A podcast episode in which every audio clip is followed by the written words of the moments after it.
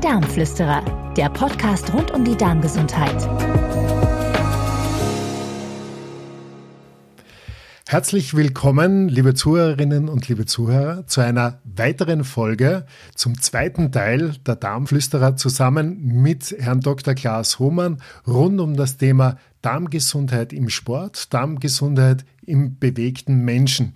Äh, Herr Dr. Klaas Hohmann ist ein Experte auf dem Feld der Bewegung, der Orthopädie, Sportmediziner, Chirotherapeut, Ernährungsmediziner, äh, passionierter und erfahrener Radsporttrainer und ärztlicher Leiter der Wohlfahrtkliniken im schönen München. Äh, lieber Klaas, es freut mich sehr, dass du heute wieder dabei bist und dass wir unseren Zuhörerinnen und Zuhörern weiter Anleitungen und Einblicke geben können in, das, in die Möglichkeiten, sich persönlich näher ans persönliche Gesundheitsideal heranzutasten und auch hinzuentwickeln. Wenn es um den Sport geht, wenn es um Bewegung geht, und ich glaube, kommt für jeden Erwachsenen zu irgendeinem Zeitpunkt im Leben äh, der Moment, wo er sagt, okay, jetzt muss ich was tun. Jetzt muss ich dort wieder anfangen, wo ich schon mal war. Ich möchte mich gesund fühlen, ich möchte mich kraftvoll fühlen, aber ich bin es im Moment noch nicht. Ich fange jetzt mit Bewegung an. Und das Erste, wenn er das seinem Arzt, seiner Ärztin mitteilt, dass er zu hören bekommen wird, ist eine kleine Einbremsung. Und zwar tun Sie bloß nicht zu viel, lassen Sie sich Zeit. Und das passt jetzt so gar nicht zu dieser drängenden Motivation, die mich zu dem Entschluss gebracht hat, eigentlich jetzt was tun zu müssen, zu machen, zu sollen und mich auch schon darauf zu freuen, auf diese Veränderung, die ich in meiner Energie, in meinem Körper, in meiner Gesundheit und Vitalität wahrnehmen möchte. Lieber Klaas, was könntest du denn da vor, voranstellen? Äh, ist es wirklich da in der Bewegung so, dass wir Gefahr laufen, uns zu viel zuzumuten, gerade am Anfang? Ja, ja, vielen Dank für die Frage. Ist, ich, ich, denke, das ist ein ganz wichtiges Thema. Ähm, die Motivation ist groß, der Trainingszustand ist schlecht. So, das, das ist die Situation, auf die wir treffen. Und, und, und ich begrüße die Motivation extrem. Also ich sage immer, ähm, alles ist besser, als auf dem Sofa zu sitzen. Und ich komme auf das Sofa hernach noch zurück. Aber ich kann auch durch ein falsches Training, durch ein zu ambitioniertes Training am Ende mir selber nichts Gutes, sondern wirklich was Schlechtes tun. Und da kann man schwerlich, schwerlich eine ein allgemeine Empfehlung geben. Also, wenn man das richtig professionell und vernünftig macht, dann lässt man seine Leistungsfähigkeit untersuchen. Man macht eine, eine Spiroergometrie, das ist, das ist ein Leistungstest, an dem einem der, der das macht, hernach sagen kann, pass auf, kauft dir ein Pulsmesser und trainiere bei der und der Pulsfrequenz. Und das ist eine sehr, sehr sichere Methode. Man kann etwas anderes tun, weil das kostet ein bisschen Geld. Man kann etwas anderes tun. Man, man kauft sich ein Pulsmesser, gibt es jetzt wirklich ähm, für, für relativ geringes Geld auch schon. Und macht sich mal warm, soweit wie es geht, und belastet sich dann aus. Also diese Ausbelastung ist jetzt nicht unbedingt was Gesundheitsförderliches, aber die, die, die Wirkung danach zeigt sich. Ich gehe wirklich bis an die Leistungsfähigkeit und gucke dann, wie hoch ist meine Pulsfrequenz. Und dann kann ich anfangen zu trainieren mit diesem Pulsmesser bei einer Pulsfrequenz von am Anfang 50, 60 Prozent dieser maximalen Pulsfrequenz. Wenn ich, wenn ich da bin, dann bewege ich mich relativ sicher. Ich kann es noch etwas einfacher machen und sage, diese alte Regel 220 äh, Herzschläge minus mein Lebensalter ist meine maximale äh, Pulsfrequenz und von der, wenn ich die errechnet habe, bewege ich mich in einem Bereich von 50 bis 60 Prozent. Wenn man das noch professioneller macht, dann, dann misst man nach dem Training den Laktatwert selber. Gibt es kleine Geräte für zu Hause, aber das ist jetzt vielleicht ein, ein bisschen zu hypertroph für jemanden, der an dem Punkt steht. Vielleicht darf ich noch mal ganz kurz fürs Verständnis nachfragen. Warum ist es denn wichtig, dass wir in dieser Intensität nicht zu hoch greifen? Hat es vielleicht etwas zu tun mit dieser Energieressource, äh, also mit der Quelle für die Energie, die in den unterschiedlichen Mitochondrien vielleicht oder in den unterschiedlichen Organstrukturen äh, unterschiedliche Quellen bevorzugt? Oder was ist da der, der Hintergrund? Möchte ich nur den Motor nicht überhitzen? Ja, das mit dem Motor ist, ist ein ganz gutes Beispiel. Ich kann den Motor mal kurz in einem roten Bereich fahren, dann muss ich aber wieder zurück. Und dieser rote Bereich, das ist einmal die Trainingsintensität in der einzelnen, im einzelnen Training. Also bin ich zu schnell unterwegs? Dann kommt aber hinzu, bin ich zu lang, zu schnell unterwegs? Oder bin ich zu lang unterwegs, allerdings nicht zu schnell? Und trainiere ich vielleicht viel zu häufig? Ja, trainiere ich jeden Tag? Und ich glaube, an dem Punkt ist es vielleicht nochmal ganz wichtig, sich klarzumachen, wie funktioniert eigentlich Training? Im Training mache ich etwas, ich bringe meinen Körper in einen Zustand, in dem es ein bisschen unkomfortabel für, die, für ihn wird. Und danach gehe ich wieder raus aus dem Training und ruhe mich aus. Und diese Zeit des Ausruhens nutzt der Körper, um etwas besser zu sein. Diesen unkomfortablen Zustand, in den ich ihn gebracht habe, den, den möchte er nicht so gerne wiedererleben. Und was tut er da? Er passt sich ein bisschen an und wird leistungsfähiger. Das Ganze nennt man Superkompensation. Also ich bin dann nach einigen Trainingseinheiten, bin ich besser als vorher. Das bedingt aber diese ganzen Mechanismen, dieses ich richte mich darauf ein, eine höhere Leistungsfähigkeit besser zu werden beim nächsten Mal, bedingt aber, dass ich meinem Körper ausreichend Zeit dafür geben muss. Also ich muss zwischen zwei Trainingseinheiten diese Zeit zur Regeneration und zum Besserwerden ähm, dem Körper einräumen. Und wenn ich das nicht tue, dann setze ich den Körper mit jeder Einheit, die da kommt, erneut unter Stress und wir werden es vielleicht nachher noch diskutieren, was, was der Stress für das, für das Verdauungssystem allein nur und für alle anderen Systeme, für das Nervensystem auch noch bedeutet. Und ich möchte es mal so zusammenfassen. Man wird eigentlich während des Trainings nicht besser. Besser wird man hernach auf dem Sofa, wenn man regeneriert und diese Superkompensation bekommt. Dann kommt die nächste Trainingseinheit, die kann dann ein bisschen mehr sein als die letzte, weil ich den Körper wieder in diese unangenehme, etwas unkomfortable Situation bringen muss oder will. Danach wieder die Regeneration, er ist wieder ein bisschen besser und so. Man kann sich das so vorstellen wie so eine Treppe, die ich raufgehe und immer einen Schritt nach dem anderen mache und dann werde ich besser. Wenn ich das nicht beachte, werde ich am Ende immer schlechter. Und das ist, das ist dieser Effekt des Übertrainings. Ähm, dann geht die Leistung einfach wieder zurück. Ich bin super froh, dass du dieses Beispiel des Sofas erwähnt hast, weil das ist ein ganz wichtiger Punkt und auch ein wichtiger Ort, wo ich potenziell dann auch etwas stattfinden lassen kann, was nicht nur ein sehr schönes Erlebnis ist, nämlich dieses Wachsen des Körpers, dieses Großwerden und Weiterentwickeln eben hin in Richtung Gesundheit und Vitalität, sondern eben auch ein Moment ist, in dem ich mich fantastisch in einer parasympathischen äh, Zustand befinde, in dem ich dann auch äh, in der Durchblutung ganz beim Darm bin, ganz bei den Verdauungsorganen, um dann auch mich zu ernähren, zu verdauen und dann mich auch in einem möglichst antientzündlichen Zustand befinde. Weil letztendlich geht es ja bei den Darmflüsterern auch noch mehr um die Darmgesundheit. Also in der Ernährung im Sport ist es besonders wichtig, äh, dass ich auf diese, auf diese, diese Trainingslücken bestmöglich nutze und die könnte man eben über die, äh, hier könnte man die Ernährung wunderbar einfügen. Die Aufgaben des Darms sind ja darauf ausgelegt, dass er genauso eine Hauptrolle spielt wie der Muskel im Training. Muss der Darm in meiner Energieverteilung im Körper die Hauptrolle spielen dürfen, wenn es ums Ernähren geht. Ja, genau. Wir haben es in der letzten Folge schon gesagt. Das Mitochondrium, was uns am Ende die Energie zur Verfügung steht, muss die richtigen Nährstoffe haben. Dazu muss ich das Richtige essen, ganz ohne Frage. Aber das, was ich esse, muss ich auch so aufschlüsseln und in meinem Körper so weiterbringen, dass es beim Mitochondrium ankommt. Sonst nutzt es nichts. Und das ist die Aufgabe des Darmes, im, im, im ganz Speziellen des, des Dünndarmes, die Aufnahme dieser Stoffe.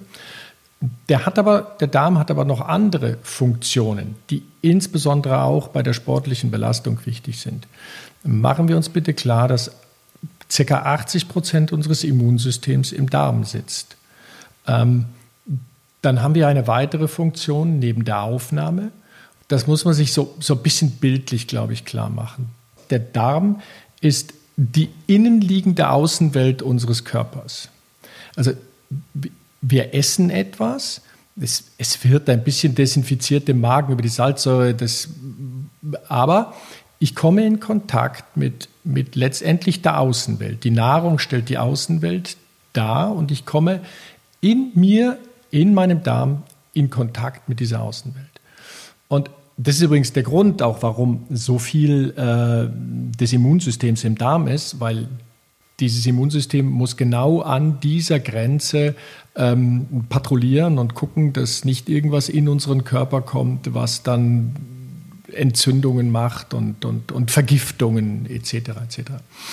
Also, und dann gibt es noch eine, eine, eine, eine dritte Funktion, die ja selten besprochen wird. Der Darm hat auch so eine Steuerungsfunktion. Und zwar, wenn er an der Grenze zwischen Außen- und Innenwelt ist, dann gibt er nach innen auch Informationen weiter über diese Außenwelt. Also er meldet im Prinzip dem Körper, wie sieht es im Darm aus. Und es ist auch wichtig für den Körper zu wissen, wie sieht es im Darm aus.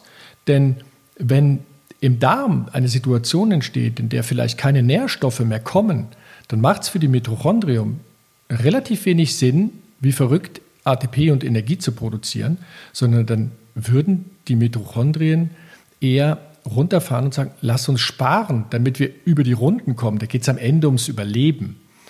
Die Zuhörer mögen sich bitte mal vorstellen, sie fahren des Nächtens 2 Uhr auf einer, auf einer Landstraße, dunkel, regnen tut's oder Schneeregen ist und es geht in ihrem Auto irgendwo ein rotes Licht an am, am Armaturenbrett und, und sie wissen nicht genau, was das ist. Was werden sie tun?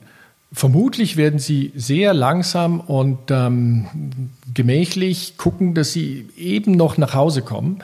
Und sie werden wahrscheinlich nicht sagen, okay, Gang zurückschalten und Vollgas fahren, denn ähm, dann bin ich schneller zu Hause. Und, und diese Situation, ähnlich diese Situation, besteht zwischen letztendlich dem Darm und den Mitochondrien. Das ist spannend. Und wenn man sich dann auch noch vorstellt, dass diese dunkle Straße um zwei in der Früh, die dieses Auto nach Hause führen soll, auch noch besiedelt ist mit einer großen Anzahl an Mikroorganismen. Und diese Mikroorganismen ganz wesentlich eben auf, die, auf das Wohlbefinden im Auto einwirken oder das im Auto sitzenden einwirken, weil es macht einen Unterschied, ob man durch einen Safari-Park äh, Park fährt mit hungrigen Löwen äh, auf der anderen Seite des Autofensters oder durch eine äh, gepflegte Parklandschaft mit einfach einer bunten Diversität. Das ist einfach ein, ein ganz anderer äh, Ruheaspekt, der hineinkommt. Und dann ist ja noch spannend, glaube ich, dieses Außen äh, neben den Reizen, die sie uns bringen, ist es ja auch so, dass es uns nährt, oder? Es gibt ja auch äh, die, die Darmschleimhautzellen leben ja oder sind ganz wesentlich in ihrer Gesundheit und Energie äh, in ihrer Ener Energiezufuhr angewiesen auf eine äh, Vielfalt und große Diversität der Mikrobionten, also der Bakterien und Mikroorganismen, die auf der Darmschleimhaut leben. Ja, ja, vielen Dank. Die, die Frage ist sehr, sehr gut in diesem Zusammenhang. Wir müssen uns das so vorstellen. Also wir brauchen diese Bakterien im Darm. Sie machen ganz, ganz viele Dinge für uns im, im Aufschluss, in der Spaltung, ähm, in der Vorbereitung der Nahrung, die wir gar nicht selber können. Also wir sind angewiesen auf diese Bakterien.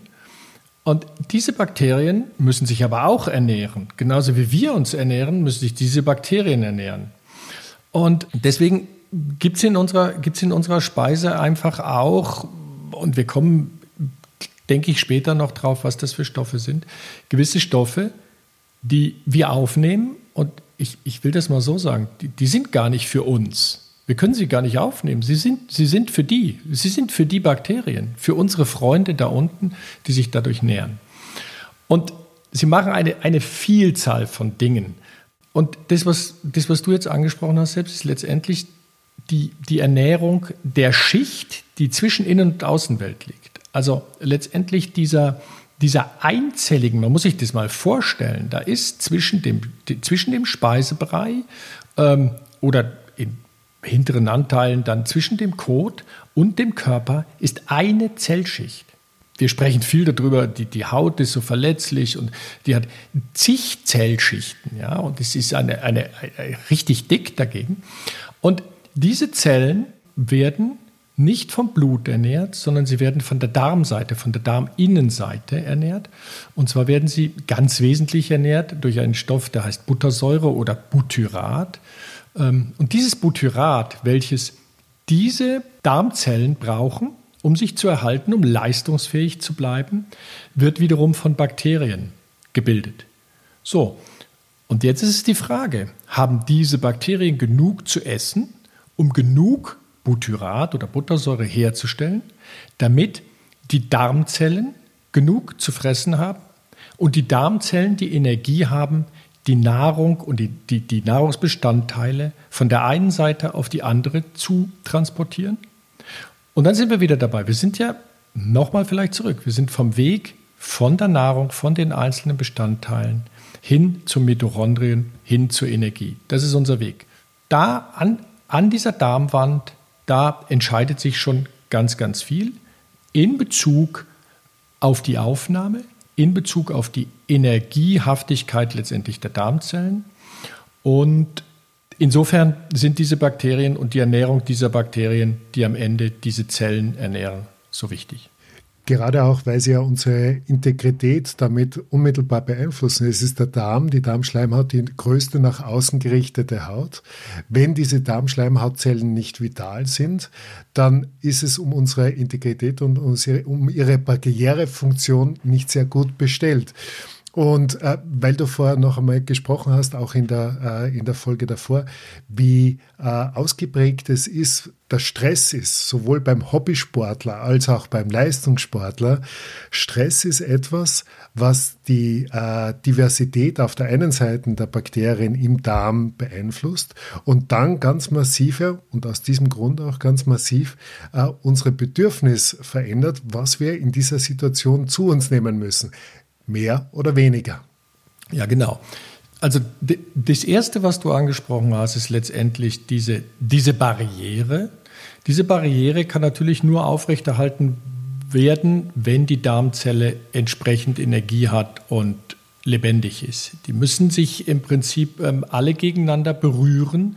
Stellen wir uns das so vor, sie geben sich alle kraftvoll die Hände und dann ist der Wall geschlossen. Ähm, wenn aber dann Einzelne keine Kraft mehr haben, die Hände äh, zu geben und die Hände zu halten, dann öffnet sich da etwas. Und wenn sich da etwas öffnet, dann passiert genau das, was eigentlich nicht vorgesehen ist, nämlich dass Stoffe aus der Außenwelt in die Innenwelt kommen. Wir werden später nochmal darauf, darauf zurückkommen. Und das bedeutet eine Entzündung und Entzündung bedeutet wieder Energieverlust. Die, die Energie, die ich in dieser Entzündung verliere, ja, die steht mir nicht zur Verfügung für mein Leben, für mein sportliches Training, für den Wettkampf etc. Das muss ich kompensieren. Und die Frage ist, habe ich dafür Energie? Habe ich dafür Zeit genug? Äh, eigentlich möchte ich ja effektiv sein, gerade auch, wenn ich leidenschaftlich lebe und an einem Punkt bin, wo ich mich weiterentwickeln möchte, dann ist Effektivität eigentlich das oberste Gebot. Ich habe nichts zu verstenken und nichts zu verschwenden. Und da nochmal drauf zurückzukommen auf das, was du vorher gesagt hast, was können wir da aktiv und bewusst noch steuern? Das ändert am Zäpfchen. ja, im weitesten Sinne. Natürlich jetzt auch noch einmal, äh, wenn es dann um das Substrat geht, das ich mir zuführe und das ich anbiete, äh, wenn es um das Essen geht, worauf sollte ich da achten? Was könnte es da sein, was ich mir Gutes tun kann oder sollte? Ja, also kommen wir nochmal zurück auf dieses, auf dieses Beispiel vielleicht. Wir essen nicht nur für uns, sondern wir essen auch für Sie. Und Sie sind die Bakterien, die wir haben wollen und die uns helfen. Ähm, dann muss man sich ja fragen, was essen Sie denn? Und auch das ist, es ist im Prinzip genial gelöst. Sie, Sie essen das, was wir nicht aufnehmen können. Ähm, nun machen wir das heute aber so, dass wir eine, eine ultra verdichtete und, und ähm, sehr, sehr, sehr, sehr raffinierte ähm, Nahrung zu uns nehmen, wo viele dieser Stoffe, die uns nicht nähren, aber die Bakterien nähren, einfach entfernt sind.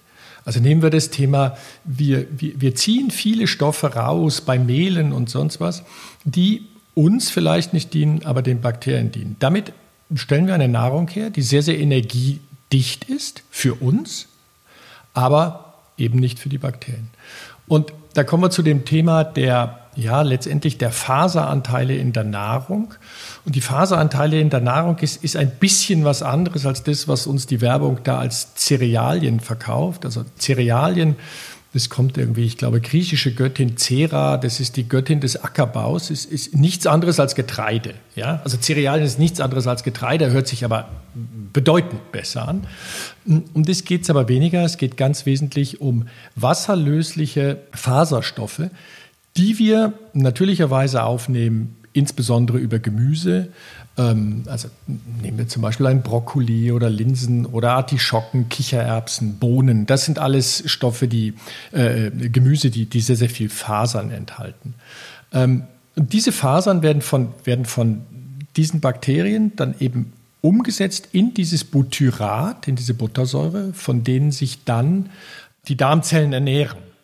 Und, und vielleicht um eine Dimension zu, zu, zu nennen. Also die, die Deutsche Gesellschaft für Ernährung und ich glaube, die Amerikaner machen das in, in ähnlicher Dimension, sagen ja, man sollte so 30 Gramm von diesen Fasern am Tag zu sich nehmen.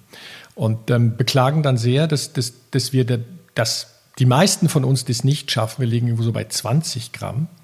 Und wenn man dann mal schaut, was so Naturvölker, oder es, es gab auch eine, eine, tolle Veröffentlichung von den Amerikanern, die haben ähm, aufgrund genetischer Dinge irgendwie nachweisen können, was unsere, was unsere Vor-, Vor-, Vorfahren irgendwo in der Steinzeit so an Fasern aufgenommen hat. Und dann kommt man da so auf 120 bis 140 Gramm. Das ist das Vierfache von dem, was wir heute aufnehmen. Fragt man sich, warum ist das? Dann ist es natürlich die Veränderung unserer Nahrungsgewohnheiten, aber auch die Veränderung zum Beispiel eines Gemüses. Dieses Gemüse, was die dort essen oder gegessen haben, ist so faserig, das möchte hier heute wahrscheinlich gar keiner mehr essen. Und insofern steht man dann vielleicht irgendwann davor, vor der Frage zu sagen, okay, erhöht man diese Faseranteile durch genannte Lebensmittel oder fügt man vielleicht sogar noch Faseranteile dazu, einfach um diese Bakterien dazu zu bringen, die Buttersäure zu bilden, die wir wiederum an der Darmzelle brauchen. Das ist sicher auch ein Prozess, der viele kleine Schritte beinhaltet, wenn es darum geht, für mich selbst herauszufinden, wie hoch sollte mein Faseranteil sein. Weil jedes Mal, wenn Bakterien Fasern verstoffwechseln, äh, gibt es da einen Prozess, der dabei, äh, dabei eine wesentliche Rolle spielt und das ist die Gärung. Und Gärung ist etwas im Darm äh, vorkommendes wenn sie im Darm denn stattfindet, äh, immer einhergeht mit einer relativ großen, auf der einen Seite Gasbildung und noch einmal dem sportlichen, vitalen, gesunden steht ja ein großer Bauch, der aufgebläht ist, nicht besonders gut, weil er nämlich auch darauf hinweist, dass eben der andere Aspekt der Gärung auch stattgefunden hat, nämlich auch die Produktion von Alkoholen, zum Beispiel von Säuren etc. Und damit die Integrität bewahrende Schicht der Schleimhautzellen stark gereizt worden ist auf der einen Seite und Stoffe auf den Körper losgelassen werden, die dann auch mitunter äh, eindringen, eintreten in den Körper und dann die Umweltbedingungen für meine Zellen, für meine Mitochondrien ganz maßgeblich verändern und beeinflussen und Entzündung unter Umständen auf den Plan rufen können. Die Empfindlichkeit letztendlich wenn man diese faserreiche Kost sieht, ist, ist sehr, sehr unterschiedlich. Und es, und es gibt Leute, die, die vertragen ganz wenig davon. Und ist ja ganz interessant. Ich weiß nicht, ob man das mal untersucht hat. Vielleicht, vielleicht wäre das, mal, wär das mal eine Idee. Ähm, ob das proportional ist. Die Anzahl der Bakterien, die da sind, um diese Fasern zu verarbeiten und die Verträglichkeit letztendlich dieser Fasern. Denn das was, das, was in Gärung übergeht, das ist ja das, was liegen bleibt. Also das, was die Bakterien nicht haben essen können. Und die Bakterien sind irgendwann satt, ist klar. Und wenn ich viele habe, dann können die mehr wegschaffen als, als, als wenige. Und ähm, da ist wirklich zu empfehlen, das, das auszuprobieren und, und, und man spürt es ja, ja. Also man spürt ja das, die, die Blähung und das alles. Und das ist dann ein Zeichen dafür, dass man wieder einen Schritt zurück macht. Und das ist so, so ein bisschen ähnlich wie über das, was wir eben beim Training gesprochen haben. Ja? Einfach wieder einen Schritt mehr und, und, und, und wieder, wieder einfach trainieren, ähm, meinen, meine Darmbakterien zu trainieren, viel von diesen Fasern zu verstoffwechseln und damit viel Butyrat herzustellen. Und das kann manchmal, das kann manchmal wirklich auch, ähm, also ich, ich habe Leute, die, da fängt man an mit Messerspitze. Ja, und das, ist, das muss einem klar sein, ja. Das ist, glaube ich, auch absolut zu unterstreichen. Wenn es um faserreiche Kost geht, geht's, ist es genauso zu sehen wie auch in Bewegung und Bewegungsumfang und Trainingssteigerung. Das sollte ein Weg der kleinen Schritte sein und ich sollte mich zu jedem Zeitpunkt wohlfühlen können, nicht überfordert sein können. Und da ist es gut, wenn man sich auch ein bisschen anleiten lässt oder am Anfang noch diagnostisch weitere Schritte setzt, weil einfach das metabolische Leistungsvermögen so unterschiedlich ist. Ja, zwischen den Individuen und in den unterschiedlichen Momenten meines Lebens. Wenn es darum geht, um diese metabolische Leistungsfähigkeit, was würdest du da als Zeichen, die sichtbar sind, ansehen und unterstreichen? Und wie könnte man das nochmal messen? Du hast vorher erwähnt, die Spiroergometrie äh, oder auch diese Ausbelastung in der Bewegung. Ja, in der, in der Verdauung denke ich, bietet einerseits so, so ein bisschen das, das, Bauchgefühl. Ja? ja, wie geht es denn meinem Bauch? So, das, ist, das ist ganz subjektiv. Und, und viele Leute haben da einfach, einfach ein Problem und, und, und sagen, ja, ich, ich habe immer Völlegefühl und ich habe immer, immer Blähungen. Und, und ein ganz einfacher Trick, den, den ja unser, unser Lehrmeister und Altmeister, und wir bewundern ihn, der Dr. Meyer, ähm, schaut man sich mal die Bauchform an das kann man erstmal, ohne dass man das alles studiert hat, sich einfach vor den Spiegel zu stellen und nicht ähm, gerade in den Spiegel zu schauen, sondern sich von der Seite her anzuschauen. Sich von der Seite her anzuschauen und sich seine, seine, seine Bauchform. Hängt er nach vorne raus und das ist häufig so, hängt er, hängt er nach unten raus und so. Also er sollte eigentlich, ähm, er sollte eigentlich weitestgehend gerade nach unten gehen. Vielleicht auch das, das Thema wie, wie, häufig muss ich zur Toilette? Und ja, das ist jetzt vielleicht nicht, nicht ganz so stubenrein, aber ähm, wie riecht es auch, was da rauskommt? Ja? Je, je mehr das, das stinkt ähm, und je mehr das nach, nach Fäulnis und Verwesung stinkt, desto mehr passiert auch genau das in, in unserem Darm. Und ähm, ja, manchmal, manchmal empfehle ich äh, Patienten oder Leute, die mich um Rat suchen, sehr, sehr unkonventionell. Ich sage, die eigene olfaktorische, also geruchliche Belästigung durch den Stuhl nimmt man ja meistens sehr gnädig wahr. Und ähm, da jemanden mal zu fragen, also die Ehefrau, man muss schon sehr vertraut sein miteinander, wenn man das macht. Riech mal, wie, wie, wie ist denn das? Und wenn man dann die Ernährung umstellt, wird es besser. Das, das kann schon ein, ein gutes Zeichen sein. Und es ist natürlich immer sinnvoll, sich da in professionelle Hilfe zu, äh, Hände zu geben und, und, und zu sagen, ja, ja, schau mal, gib mir, die, gib mir mal Tipps. Also das ist dann irgendwo ein Punkt, wo ich sage, ähm, da braucht man dann relativ bald auch professionelle Hilfe. Und ähm, ich vergleiche das denn immer mit dem Auto. Also das Fahrrad repariere ich selber und das, das, das ganz alte Auto von mir mit dem ganz einfachen Motor repariere ich auch noch selber, aber das moderne Auto, das packe ich gar nicht an, da mache ich. Und, und das ist da so ähnlich. Also da muss man sich dann schon noch mal ähm, ein bisschen beraten lassen.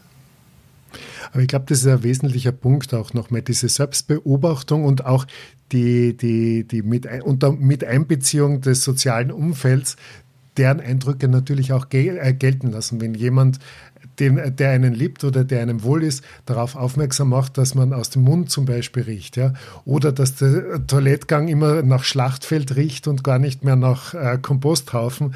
Äh, dann ist es etwas, was äh, nicht kränkend sein soll, sondern einfach wertvoller Hinweis darauf ist, dass es dem Darm nicht gut geht. Und wie gesagt, wenn es dem Darm nicht gut geht, dann kann es ja auch den Mitochondrien, diesen Leistungsträgern nicht gut gehen oder eigentlich Energielieferanten, die dann so auf diese Art und Weise erst Leistung möglich machen, gut gehen.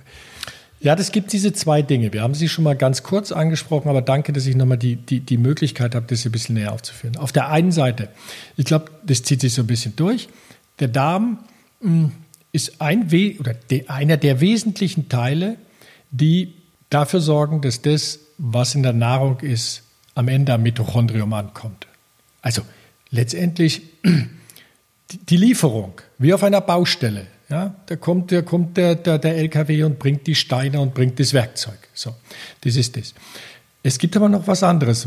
Wir haben es ganz kurz erwähnt, dass es da eine, eine Verbindung zwischen Darm und Mitochondrium gibt. Ich habe dieses Beispiel gebracht mit dem, mit dem Menschen, der da auf der Autobahn fährt und das rote Licht angeht. Und jetzt, ich will das an der Stelle nicht elogieren, aber ähm, es ist so, dass die Mitochondrien und die Bakterien im Darm sehr, sehr ähnlich, sehr, sehr ähnlich sind. Also diese Mitochondrien sind irgendwann mal Bakterien, die in die Zelle eingewandert sind. Vielleicht, wenn man es einfacher beschreiben will, das sind Schwestern. Die Schwestern in der Zelle, das, das Mitochondrium in der Zelle ist die Schwester zu, zum Darmbakterium. Naja, wie das so bei Schwestern ist und ähm, bei Brüdern vielleicht auch, aber ich, ich kenne es mehr bei Schwestern, weil ich nur Schwestern habe. Ähm, und die sich gut verstehen, dann telefonieren die ständig und fragen, wie geht's dir denn? Was, was machst du denn? Wie, wie geht's mit deinem Mann und wie geht's mit den Kindern? Was, was, was ist so? Und st stellt man sich bitte das auch so vor zwischen den beiden. Und wenn es den Bakterien im Darm schlecht geht, dann geht über diese Leitung, und da spielt auch wiederum das Butyrat eine ganz wesentliche Rolle, denn wenn viel Butyrat da ist, dann geht das Butyrat auch in den Körper über. Und dieses Butyrat ist ähm, nicht nur ein Energieliefer, also ist nicht nur ein Stoff, aus dem die, die Mitochondrien ATP produzieren können, sondern das ist, das, das ist das Zeichen für die Mitochondrien da unten, da unten im Darm, im Maschinenraum. Da ist alles bestens in Ordnung. Die Maschine läuft super, wir können hier oben Energie machen, Haus raus. Ähm, und die, diese Verbindung ist ganz, ganz wichtig. Das heißt, wenn der Darm krank ist, wenn die Bakterien im Darm nach oben an die die, bilden, die, die, die melden auch noch ganz andere Sachen ans Gehirn. Also da wollen wir jetzt gar nicht drüber sprechen, aber an die Mitochondrien melden, da unten ist es nicht gut bestellt. Dann werden die oben wenig Energie machen, weil sie davon ausgehen müssen, dass weniger Nährstoffe zu ihnen kommen, dass sie sparen müssen. Sie werden in einen Energiesparmodus gehen. Und den, den kannst du als Sportler nicht unbedingt gut gebrauchen, wenn du irgendwie einen Wettkampf gewinnen willst oder wenn du den Körper einfach regelmäßig unter diesen dosierten Stress setzen willst, damit er beim nächsten Mal besser ist. Also es geht wirklich darum, dass man diesen Stress auf der einen Seite klein hält und fruchtbar hält, ja, ohne zu überwältigen. Zweitens, dass man das nutzt, was es an Potenzial gibt, wenn es im Darm gute, günstige Verhältnisse gibt, weil die dann unmittelbar mein Leistungsvermögen, so wie du es vorher angeführt hast, die Mitochondrienzahl in zum Beispiel der Eizelle ist besonders hoch, die Mitochondrienzahl im Nervensystem in den Nervenzellen ist besonders hoch. Die Mitochondrienanzahl im Bereich des Herz oder der Herzmuskelzelle äh, ist extrem hoch. Wenn die Darmbakterien, die Darmflora eine angenehme, gute Diversität hat, gut produzieren kann, weil ich möglichst wenig unter Fehlverdauung leide, dann ist diese mitochondriale Performancebereitschaft steigt, ob jetzt direkt proportional oder einfach nur linear, sie steigt in jedem Fall an und das ist erlebbar. Und Verdauung und Verdauungskraft oder auch Verdauungserfolg hat nichts unbedingt etwas zu tun mit einem getragenen Sixpack.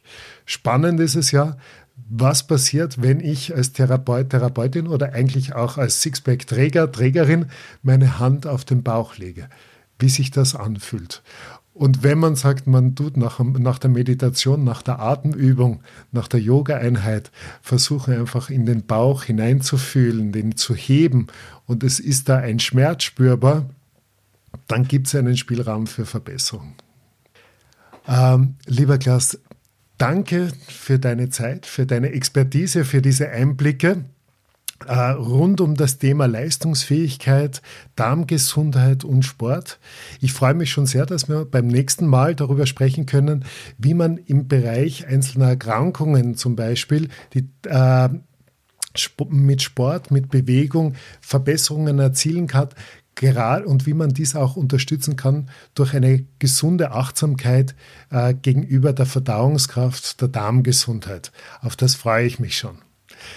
Liebe Zuhörerinnen und liebe Zuhörer, es war uns eine große Freude, dass Sie heute auch wieder eingeschaltet haben bei den Darmflüsterern. Und ich hoffe, dass gerade um das Thema Leistungsfähigkeit Sie die Expertise und den Rat äh, beziehungsweise auch die Informationen ausreichend genug und äh, vielfältig finden, wenn Sie unsere Homepage besuchen der Internationalen Gesellschaft für Meiermedizin, wenn Sie uns folgen auf den sozialen Kanälen wie Instagram äh, oder Facebook. Es gibt vieles zu entdecken und hoffentlich vieles Interessante für Sie nach Hause mitzunehmen. Ich bedanke mich sehr und wünsche Ihnen eine gute Zeit. Bis auf bald, Ihre Darmflüsterer. Die Darmflüsterer, der Podcast rund um die Darmgesundheit.